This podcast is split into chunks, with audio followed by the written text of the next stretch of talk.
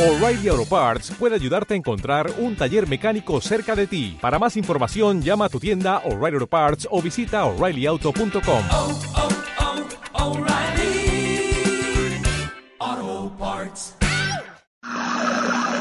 En un mundo en el que las noticias van de boca a oreja, no sabes si lo que escuchas es una falacia inventada por un volao o si la oreja te la va a arrancar un zombi de un bocao. Más vale comprar SFX, la revista líder mundial en fantasía y ciencia ficción, por fin en España, con noticias, entrevistas y análisis a fondo de tus pelis y series preferidas. Revista SFX a partir de marzo cada dos meses en kioscos y tiendas especializadas. Más información en revistasfx.com. Bienvenidos a la última emisora, Radio Comedia Pulp Postapocalíptica. Este es un capítulo especial de nuestra serie de aventuras Net Dante, héroe steampunk, grabado en ocasión de la CICIMAT 2017 el 25 de febrero en el Hotel Las Provincias, Fuenlabrada. Escrito por Ignacio López Echeverría y Sergi Paez, con Rubén Casteiva, Ana Laura Castelao, Chechu Arnal, Nacho López, Lidia Mayorga, Manuel Monteagudo y Carlos Pons, contando además con la aparición especial de Esteban Masana, Miguel Campos, Paco Nieto, José Omaña y José Bermúdez. Música de Nacho López. El técnico en sala fue Litros Love. En un pasado perdido, gobernado por la ciencia steampunk, el magnífico cepelín conocido como el Flying Cacamber está bajo el mando del heroico y peculiar capitán Ned Dante. ¡Capitán encubierta! Ah, ¿Dónde? sí, soy yo. Su primer oficial, Dix, Sir Richard Rogerside III, por favor. y la niña genio, Tina Turbina. Me llamo Tina Turbina y quiero ser capitana de cepelines de mayor. Y esta es mi perrita, se llama Simona. ¿Por qué dejamos a esta niña estar aquí? Consígueles un uniforme y unas gafas de aviador. El perro va a quedar graciosísimo. Y cuenta con una tripulación de centenares de huérfanos adolescentes. Las calderas de esta espantosa bestia de acero nos devorarán a todos. Ned Dante y su tripulación exploran el Océano Pacífico en busca de nuevas culturas y criaturas allá donde ningún hombre ni mujer ha pisado jamás. Estas son las aventuras de Ned Dante, héroe steampunk. ¡Hala! ¡Qué de cacharritos chulos! Bienvenidos a mi laboratorio. Ya era hora de que lo visitara, capitán. Es que me estoy aprendiendo el cepelín de a poquitos. ¿Sabe usted la de salas que hay en este cacharro? No lo voy a saber si lo inventé yo. Lo que estoy haciendo es ir poquito a poco desde el puente, explorando cuando tengo un rato. Pues menos mal que le puse el camarote junto al puente de mando. Ah, sí, no fastidie. A la izquierda del turboascensor. Eh, Creía que era el lavabo de señoras. tengo camarote propio. ¿Dónde ha estado durmiendo entonces? En la silla de mando se me da muy bien disimular. ¿Para qué nos ha llamado profesora? He estado trabajando en un aparato que podría resolver el problema que están ustedes teniendo para bajar a la tierra con el tábano a causa de la falta de pista de aterrizaje. ¿Va usted a añadirle un sistema de despegue vertical al tábano? Anda, pues no se me había ocurrido. Hmm. Solo habría que poner un sistema de- que pivote los reactores. En realidad sería muy sencillo. Eh, sí, madre, encima dele ánimos. No, he estado trabajando en un aparato que utiliza un sistema de transporte virtualmente instantáneo basado en un haz energético. Descompone la materia sólida, la convierte en energía y la lanza cruzando el espacio en un haz de partículas subatómicas para luego recomponerlas en el destino. No, qué locura. ¿Ah? ¿Cómo iba a recomponerse en el destino sin un aparato allí? Además, sería como matar a la gente y clonarla en otro sitio. No, no, no. No, no, no, no. Qué barbaridad. Es una máquina que encapsula al viajero en una burbuja subespacial y lo dispara en un rayo que corta la realidad como si fuera mantequilla. La burbuja se descompone al llegar al destino y así el viajero puede viajar a la Tierra desde el Zeppelin al instante sin inercia. Mm, ¿Una especie de máquina de teletransporte? Sí, pero sin desintegrar a nadie. Por Dios, Dix, qué barbaridad. No sé cómo puede habérseme ocurrido. Es increíble. Está casi lista para la primera prueba con humanos. Vaya. Sí. ¿Y qué dice que hace? Porque me debo haber distraído algo y no... Manda a la gente a tierra sin avión. En paracaídas. Sin paracaídas también. Y sin que se maten. Sí. Bueno, eso está por ver. Pero aquí la alférez Leslie. Hola. Lleva puesto un traje especial que debería protegerla en caso de que el aparato falle cuando realicemos la prueba con ella. ¿Te llamas Leslie? Sí, Ay, no sé, pues no te pega. le diría que me lo dicen mucho, pero no es el caso. No. ¿Y no te da miedo que la profesora te dispare contra el suelo desde 5.000 pies de altura en un rayo subespacial? No más que volar en un cacharro que pesa centenares de miles de Ah. toneladas y se sostiene gracias a un globo descomunal lleno de gases inflamables. No le iba a dejar a la profesora dispararte, pero me parece un argumento válido. Es lo que tiene. En el hospicio siempre me lo decían. Algún día te cavarás tu propia tumba gracias a tu bocaza. Claro que por aquel entonces me dio por comerme la tierra del jardín. ya, eh, ¿de verdad va a lanzar a esta chica con un rayo contra una isla a velocidades cercanas a la de la luz? No, por favor, qué barbaridad. Si la disparara contra una isla y la máquina fallara, se podría matar. Voy a dispararla contra el océano. El agua está más blandita. El traje especial que lleva puesto al impacto con el agua se convierte en una balsa hinchable con suministros para varios días. Pesa una barbaridad. Bueno, pues si lo tenéis todo pensado y podéis empezar, llevamos un rato aquí hablando más o menos de lo mismo. Cierto. Alferaz Leslie, si fuera tan amable de ponerse la escafandra. Sí, profesora. Tina, si me haces el favor de controlar esas válvulas mientras activo el burbujeador. Tres, dos. Mm. Chachi, ¿qué tienen que marcar? No debe estar por encima de seis, sino el núcleo del imposibilonio del motor podría hacer contacto con el burbujeador y sobrecargarlo. ¿Millones? ¿Qué? ¿Seis millones? No. Seis. Pues marca 5 millones 999 mil.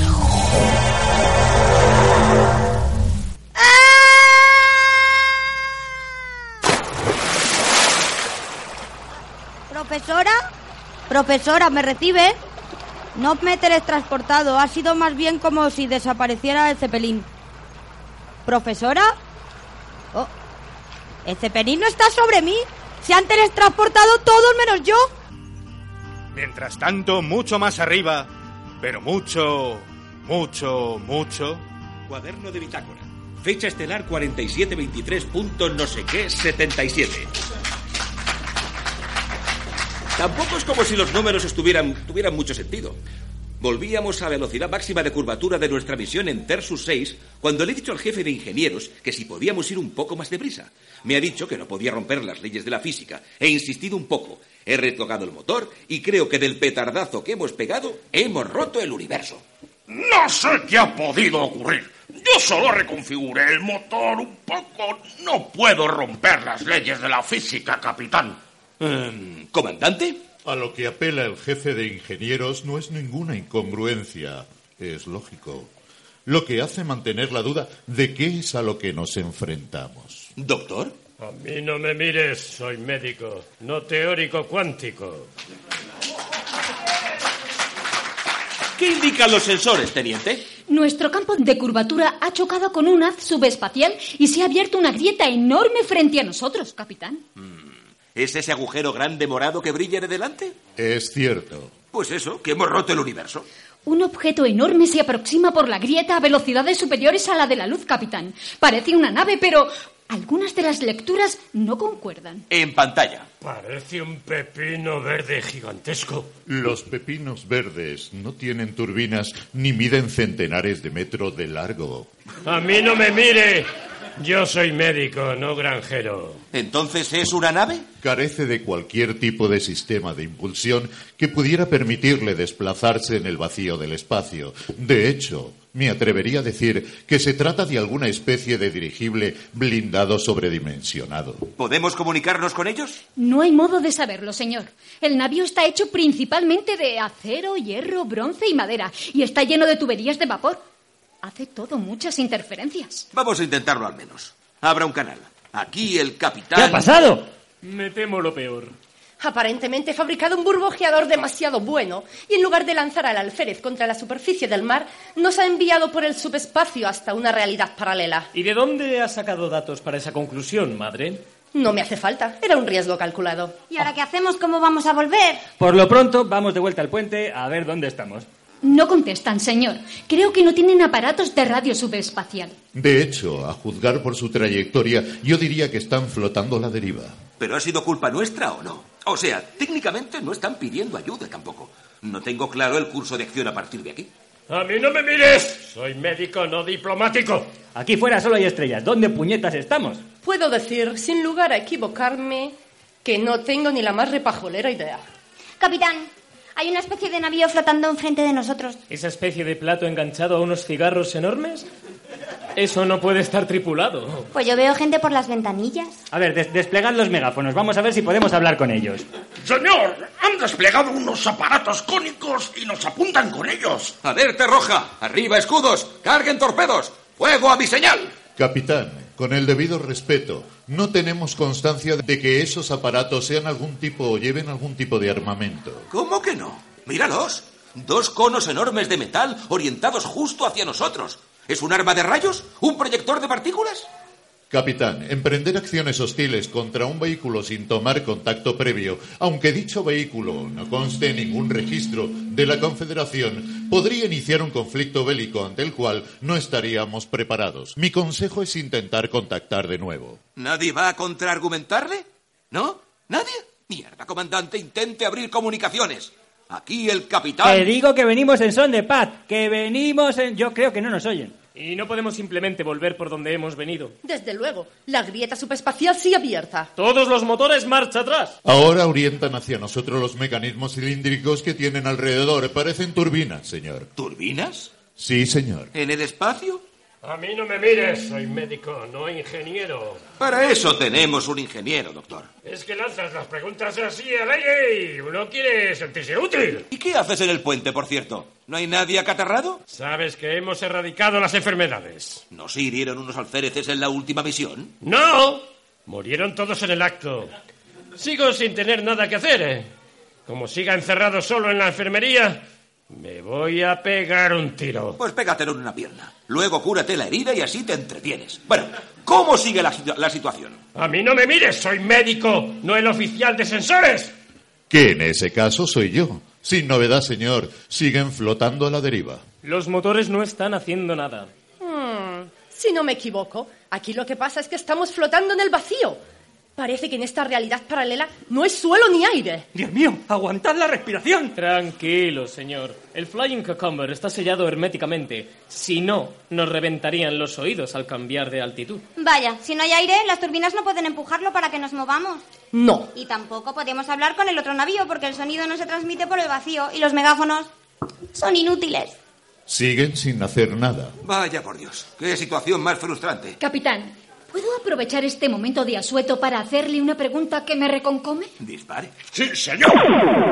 ¡Nos han disparado! ¡Eso ha estado muy cerca! ¡Devolver el fuego! ¿Con qué? No tenemos ametralladoras ni nada. No contábamos con que existiera ningún otro navío como nosotros. Pues vamos al tábano. Les freiremos a tiros con las ametralladoras. Nos quedaríamos flotando a la salida del hangar. No hay aire para que funcione la aerodinámica del tábano. Pues abrimos las ventanas y les tiramos algo. ¡No! Esperad.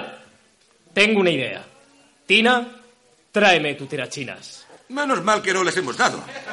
Con dispare me refería a que ella podía hacer su pregunta. ¡Animal! Pues yo entendí. Claro, ¿de dónde habrá sacado el jefe de ingeniería la idea de que podría usted intentar resolver un problema complicado a cañonazos? A mí no me mire, yo soy médico, no historiador. Capitán, pantalla. ¡Madre del amor hermoso! ¿Pero qué están haciendo? ¿Comandante? Parece que un individuo de brazos rudimentariamente biónicos y vestido con traje de buzo ha salido a una de las cubiertas del Zeppelin y está amenazándonos con un eh, eh, tirachinas, capitán. ¿Pretenden atacarnos? ¿Con un tirachinas en medio del espacio? Lo dudo mucho, capitán. ¿Qué quieres que te diga? Esos brazos biónicos parecen muy potentes. ¡Va a disparar! Escudos al máximo. Prepárense para impacto. El proyectil se aproxima, señor. ¿Y bien? Cinco segundos para el impacto. Aún, señor. Cinco, cuatro, tres, dos, uno. ¡Impacto! ¿Balance de daños? Nuestro orgullo y poco más. Añade mis calzoncillos a ese balance. Capitán, parece que nos han enviado un recipiente de yogur vacío atado a un hilo. Alguna explicación tiene que haber. Envíen a un par de alféreces a buscarlo. Señor, hemos captado una transmisión.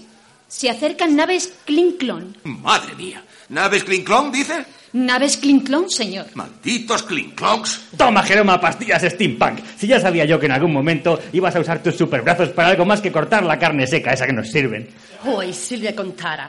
Mi niño no paraba de usar el tirachinas cuando crío. ¡Qué puntería rompiendo vajillas! No exageré, madre. Entonces, ¿esto del yogur funcionará? Teóricamente. Los sensores indican que ahí fuera no hay nada, por lo que no puede viajar el sonido, pero si utilizamos estos pequeños conos para comunicarnos con el otro navío, nuestras ondas de sonido viajarán por el cable que nos une y resonarán al otro lado como un pequeño altavoz. Teléfono. ¿Qué? Como se oye desde lejos, tele, y como son ondas de sonido, fono. Que no- Chachi. Bueno, mira, da igual. Mira, los chicos de las camisetas rojas ya han conseguido meter el yogur en la nave y solo ha salido volando uno al vacío del espacio. Vamos a ver. Hola, hola, ¿se me escucha? Aquí Ned Dante, capitán del Flying Cacamber y héroe Pues, steampunk. Capitán, eh, creo que están intentando ponerse en contacto con nosotros. Yo no oigo nada.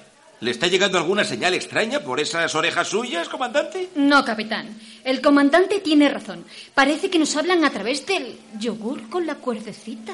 ¿Sí?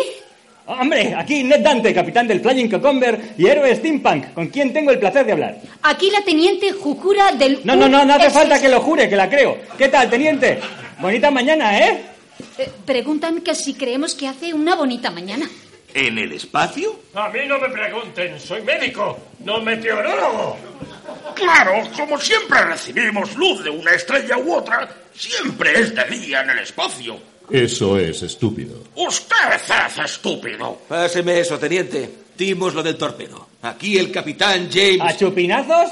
Tienen ustedes una diplomacia muy exquisita.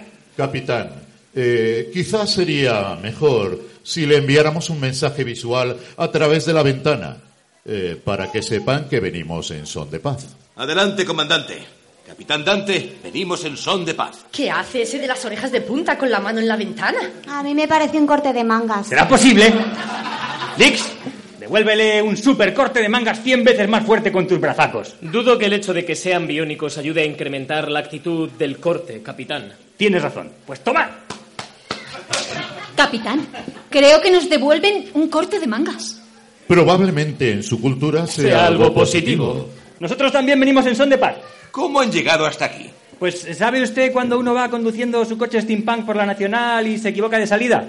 No. Pues lo mismo, pero llegando a un universo paralelo. Lo lamento, pero se aproximan varias naves Klinklon. Será mejor que salgan de aquí lo más deprisa posible. ¿Naves qué? Klinklon. ¿Quién es? ¿Qué? Ding dong. ¿Quién es? Tina Turbina. ¿Tiene turbina qué? Tina Turbina, ¿qué, qué, qué de qué? No lo pillo. ¿Pillar el qué? ¡Basta! A a ver, eh, disculpe. Hemos aparecido por aquella grieta subespacial y, noso- y nuestros motores no funcionan en el vacío. ¿Podrían salir? Darnos un empujoncito de vuelta a nuestro uni- universo, ¿no? ¿Quiere que salgamos a empujar? Lo dirán metafóricamente. Se referirán a si podemos remorcarlos de alguna manera. Podríamos modificar la polaridad del rayo tractor para que empuje. ¿Salen o no salen? No tendrán trajes de buzo. Es que nosotros vamos muy preparados. Ay, mamá. Eh, digo, profesora. La alarma de la caja de análisis de neutrinos detecta que se acerca algo... mm, ¿Qué me dices? ¡Espanto! No, no, que qué me dices que no te entiendo. Que me expliques qué ha dicho. La caja AN analiza cualquier cambio en los ferminoides que detectan cambios muy débiles en las fuerzas subatómicas y la gravedad. Lo que quiere decir que se acerca algo que aún no ha llegado. Capitán, las naves Klinklon se acercan por el subespacio. Maldita sea. Capitán, ese empujoncito. eh, la, la CAN detecta que se acerca algo gordote, gordote, gordote y estamos epicentradísimos. ¡Nos harán papilla! ¿La qué? La caja de análisis de neutrinos, la CAN. ¿La qué? ¡La CAN! Esa es la nave Klinklon de la que os hablábamos, comandante. Escudos deflectores al máximo, posiciones de combate, acciones evasivas. Capitán, el crío ruso que suele disparar sigue en el baño y el japonés que suele pilotar está de vacaciones con su novio. Santa madre del apocalipsis. Coincido. No coincidas en blasfemias. Impacto. Hemos perdido contacto con los niveles 7 y 5. Motores al 90%. Doctor, vaya a atender a los heridos. Maldita sea, soy médico, ¿no? Ah, vale, vale, voy, voy, voy. ¿Jefe de ingenieros? Sí, capitán. Tenemos un deber para todos aquellos que se encuentran dentro de las fronteras de la Federación, sean los raros que sean. Desvía la polaridad de ese rayo tractor. Capitán Dante, puede que no seamos héroes steampunk como usted, pero hoy seremos unos malditos héroes. Prepárense, vamos a sacarles de esta y a devolverles a casa. Gracias, majete. ¿Has visto, Dix? Me ha llamado héroe. Sí, y también capitán. Todo el mundo se equivoca. Eso ya lo veremos. Profesora, tiene una cuerda, extintores, más trajes de buzo y esa bola redonda de metal con pinchos que me dijo que no tocara por el bien del cepelín. ¿La mina de profundidad de no existonio? ¿Qué va a hacer, capitán? Demostrarle a estos señores lo que significa ser un héroe steampunk. Teniente, informe. Los King Clone no contactan, capitán. Tan solo atacan. Parecen ciegos de ira. Nuestras baterías descargan a toda potencia, capitán. Aún así, ellos devuelven el fuego con fuerza. Es casi imposible acercarnos al Zeppelin. ¿Podemos aumentar la potencia de ese rayo, señor Scott? ¡Claro! Porque aquí uno hace magia. ¡Espera! ¡Que chasqueo mis chapines de rubí! Capitán, ¿podría hacer que dejen de dispararnos? Es difícil manejar tijeras y bisturí con todo este alboroto. Necesitamos algo. Capitán, creo que debería ver esto. ¿Qué es lo que estoy viendo? Por lo que parece, son una niña con coletas y una mujer con bata, ambas vestidas de buzo asomadas por las ventanillas de un aeroplano atado al cepelín con una cuerda, usando unos extintores para hacer el avión avanzar. Con el señor de los brazos steampunk de pie sobre las alas, estirando de nuevo el tirachinas, y otro hombre que lleva una gorra de piloto con alitas que está apuntando dicho tirachinas y armándolo con una esfera de metal. También hay un perro con chaleco y gafas de aviador. ¡Está graciosísimo! ¡Ha disparado el tirachinas! ¡Qué demonios! Prepárense para impacto. ¡Lo han conseguido! Vaya, contra todo pronóstico, impresionante. Sus alféreces están tirando del aeroplano de vuelta a la nave. ¡Qué jóvenes más formi- fornidos y valientes! Me avergüenzo de los míos. Ya están en el Zeppelin. ¿Capitán Dante? ¿Mande? La nave Klinklong está inutilizada. Prepárense para volver a casa. ¡Rayo tractor listo! Hasta la próxima, capitán. ¡Hasta la próxima! Larga vida y prosperidad. Que lo paséis teta a vosotros también. Si lo llego a saber, hago pisantes. ¿Acaso lo dudabas? Sí. ¡Uh! ¿Y ahora qué, capitán? Pues ahora... El océano. La infinita frontera. Estos son los viajes del Zeppelin Flying Cocamber en una misión que durará hasta que se nos acabe el jabón y tengamos que volver a por más. Puedo hacer jabón con los restos de comida. Pues hasta que nos digan. Dedicada a la exploración de lugares desconocidos, al descubrimiento de nuevas vidas, de nuevas civilizaciones, hasta alcanzar lugares donde ningún hombre o mujer han pisado jamás. Se han salvado el mundo ya. ¿Podrían por favor subirme otra vez? Me estoy mojando mucho. Precisamente quería probar otro invento que tengo casi listo. Lo llamo la transmisora ambiental radial dimensional y súper chula. La tarde... no sé qué.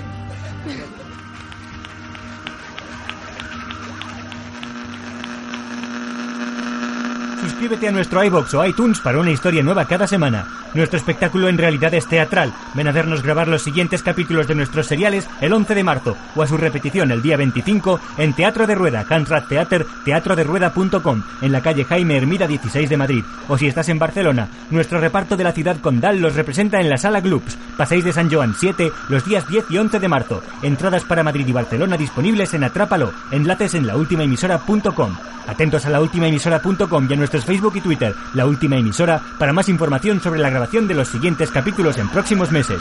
La Última Emisora, ven a reírte del fin del mundo.